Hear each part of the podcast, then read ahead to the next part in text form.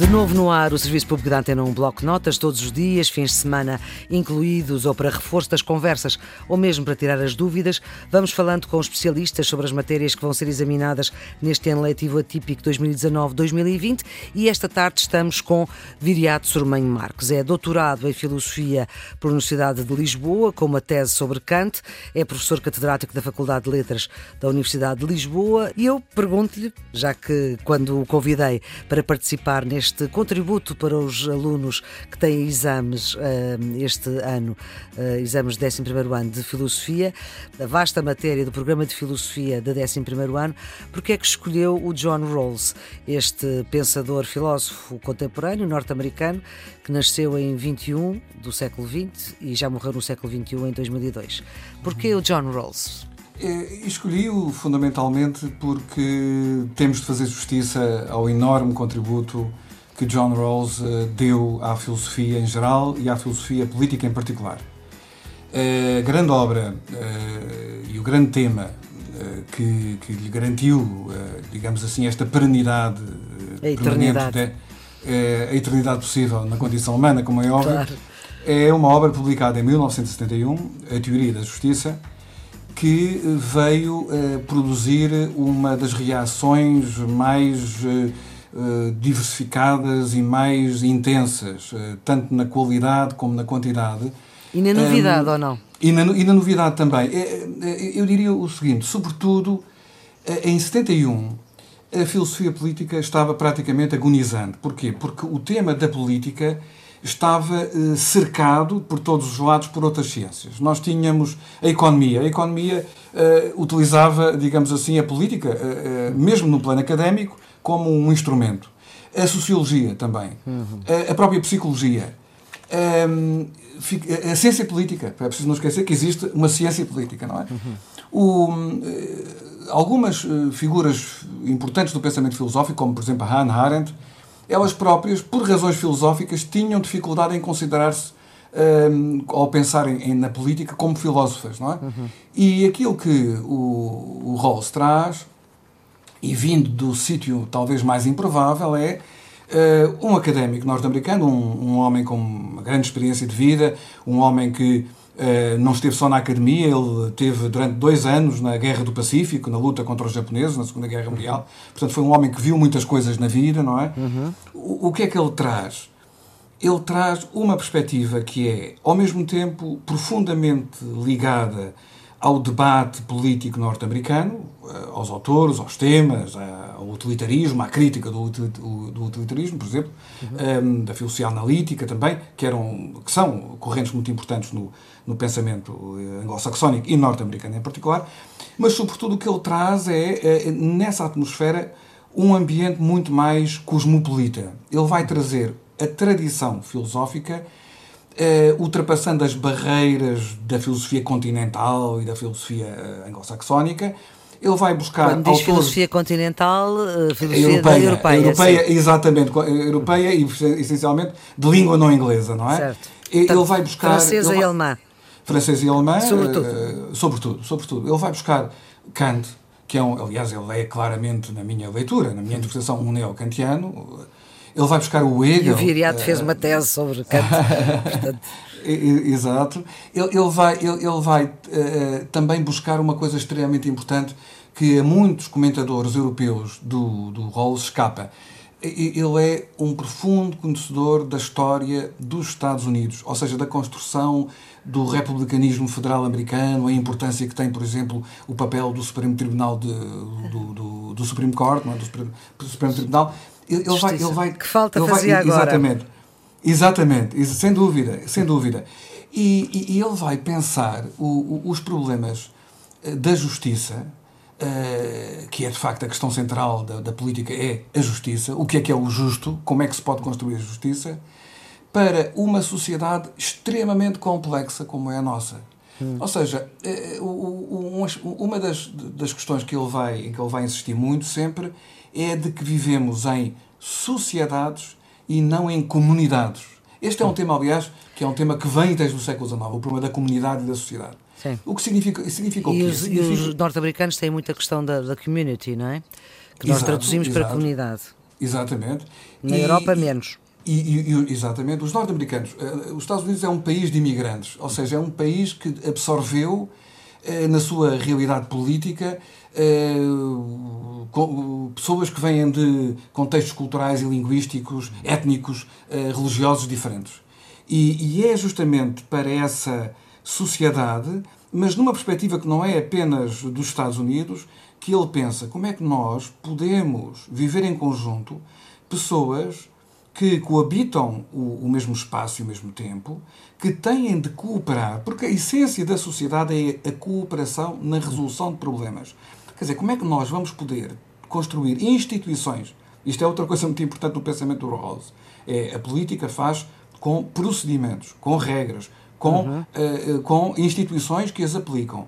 Como é que nós vamos juntar gente de proveniência tão diferente, umas que têm uma visão mais religiosa da vida, outras mais laica ou ateia, uh, e vamos conseguir uma concepção de justiça que funcione.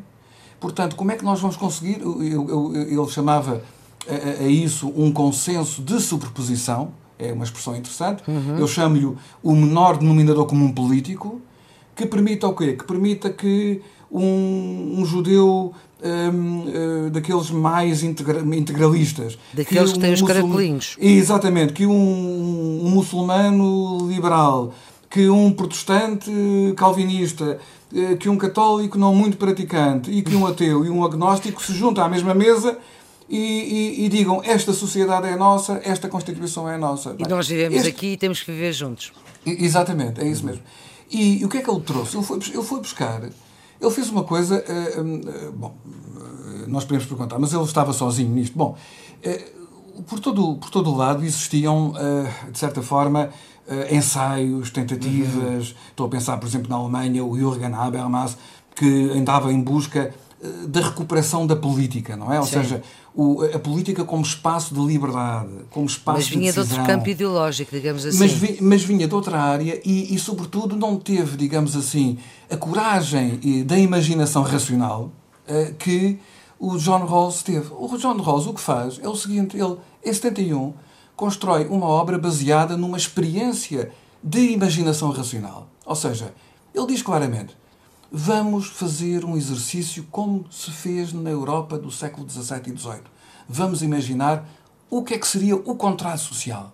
Hum. Ou seja, ele vai imaginar o contrato social numa altura em que já ninguém falava nem na história da filosofia, nem na, do, no assunto. O contrato social ele, vem de Rousseau, não é? Vem antes, vem antes, hum. sobretudo os, os mais autores, os, importantes, os autores mais importantes, antes do Rousseau, 100 anos antes, é, de facto o, o Thomas Bem. Hobbes é, é importantíssimo, ah, é? o claro. John Locke. Um, e ele vai, no fundo, uh, criar um, um contrato social imaginário, como aliás todos os contratos sociais pensados pelos filósofos são exercícios de e, e, imaginação racional, eh, baseado no fundo em, em, em três conceitos uh, que os estudantes conhecem, não é? Portanto, no fundo, o, o, ele vai falar numa posição original, uma situação original, eh, que corresponde um bocadinho, digamos assim, a uma espécie de estado de natureza, não é? Um, é um estado inicial, é um estado inicial. Depois, esse estado inicial é caracterizado uh, por um véu de ignorância, que é outra coisa que os estudantes que estão a preparar-se para o exame também têm, que saber. Uh, têm, têm de saber. O véu de ignorância.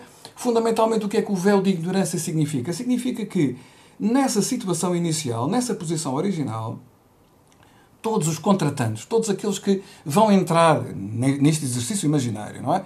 Numa sociedade nova, vão deliberar acerca dos princípios de funcionamento básicos dessa sociedade a criar, por esse contrato, sem saberem quem serão nessa sociedade. Ou seja, hum. sem saber se serão brancos, azuis, eh, ricos, pobres, muito inteligentes ou muito idiotas, uhum. eh, com deficiências físicas ou atletas de alta competição, mulheres ou homens, eh, pobres ou ricos.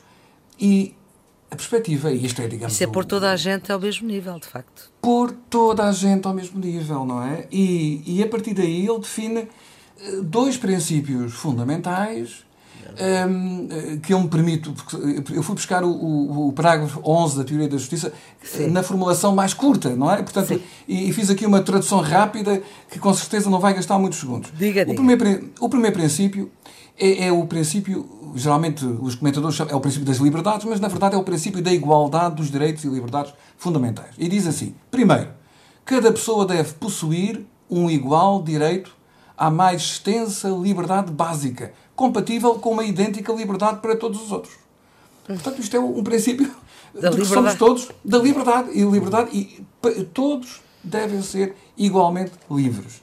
E o segundo princípio é um, no fundo acaba por ser um duplo princípio eh, porque tem duas componentes, tem o princípio da diferença e da igualdade de oportunidades. E reza assim: segundo, estou a citar o John Rawls, as desigualdades sociais e económicas devem ser organizadas de tal modo que sejam ao mesmo tempo a razoavelmente estimadas como sendo vantajosas para todos e b ligadas a posições e funções públicas abertas a todos.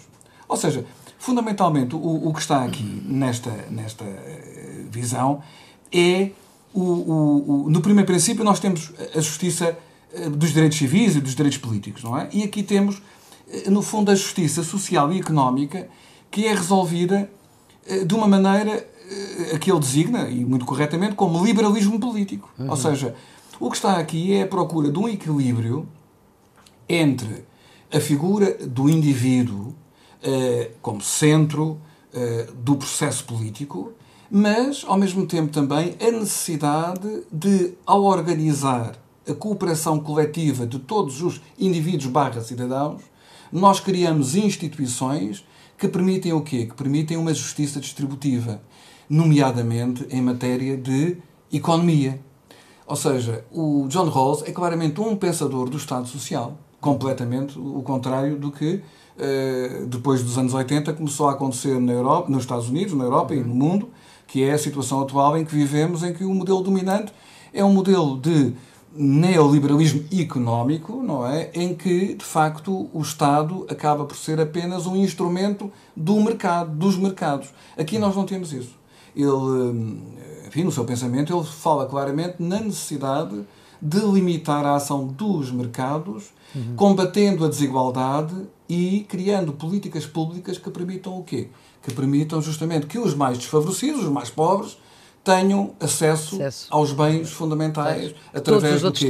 da educação, da saúde, uhum. ou seja, todos aqueles uh, serviços, não é, que que o mercado uh, não consegue fornecer universalmente. Evidentemente, o mercado fornece claro. saúde e educação àqueles que têm recursos, claro. mas não consegue fornecer aos que não têm em, em, em quantidade suficiente. Sim. E por isso, uma sociedade bem ordenada, uma sociedade justa, e repare, justa neste sentido estritamente político, é, é, é, justa para um muçulmano como é justa para um ateu ou para um judeu e, daqueles integralistas, não é? Uhum. Um, é, funciona, é, é, digamos, um, um conceito de justiça política que funciona como menor denominador comum uhum.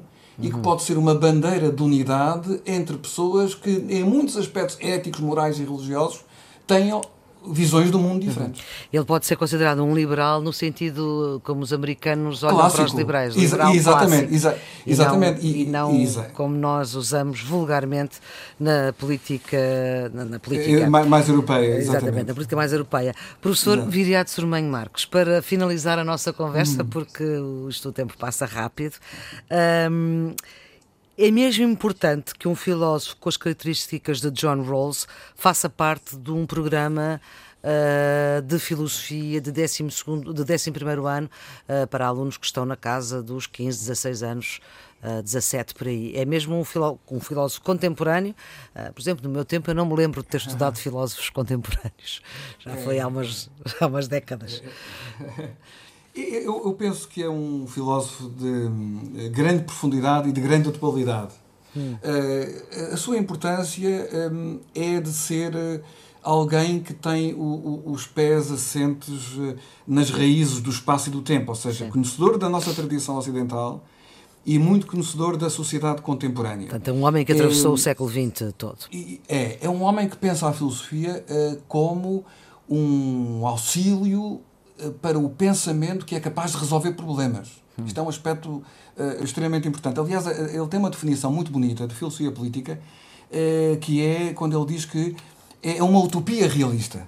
que a filosofia política deve ser uma utopia realista e, sobretudo, deve permitir uma coisa que faz muita falta no nosso tempo, que é criar plataformas para um diálogo razoável, racional uhum. e razoável. Ou seja, numa sociedade como a nossa, que está tão fragmentada, tão fechada em bolhas, uh, uhum. em que os membros apenas escutam as mesmas opiniões e as mesmas vozes, uh, o contributo de John Rawls é um contributo Abrir a cabeça. Enorme, é nessa ideia que ele é cosmopolita, Exa não é? Exatamente, uhum. exatamente. E ele é cosmopolita, eh, na filosofia eu penso é como na literatura, não é? O, o, o 100 anos de solidão, do Garcia Marques, é ao mesmo tempo uma obra mundial, cosmopolita, e é uma obra de um colombiano. Não é? Portanto, uma obra, não é? E ele é um filósofo norte-americano, profundamente norte-americano, mas universal, cosmopolita. Ninguém pode ser cidadão do mundo se não é cidadão da sua aldeia. Professor Virete Sormanho Marcos, muito obrigada por este abrir de cabeça eh, que também proporcionamos aqui todos os dias no Serviço Público da Antena, um bloco de notas para os alunos que vão ter exames de 11 ano, neste caso de Filosofia.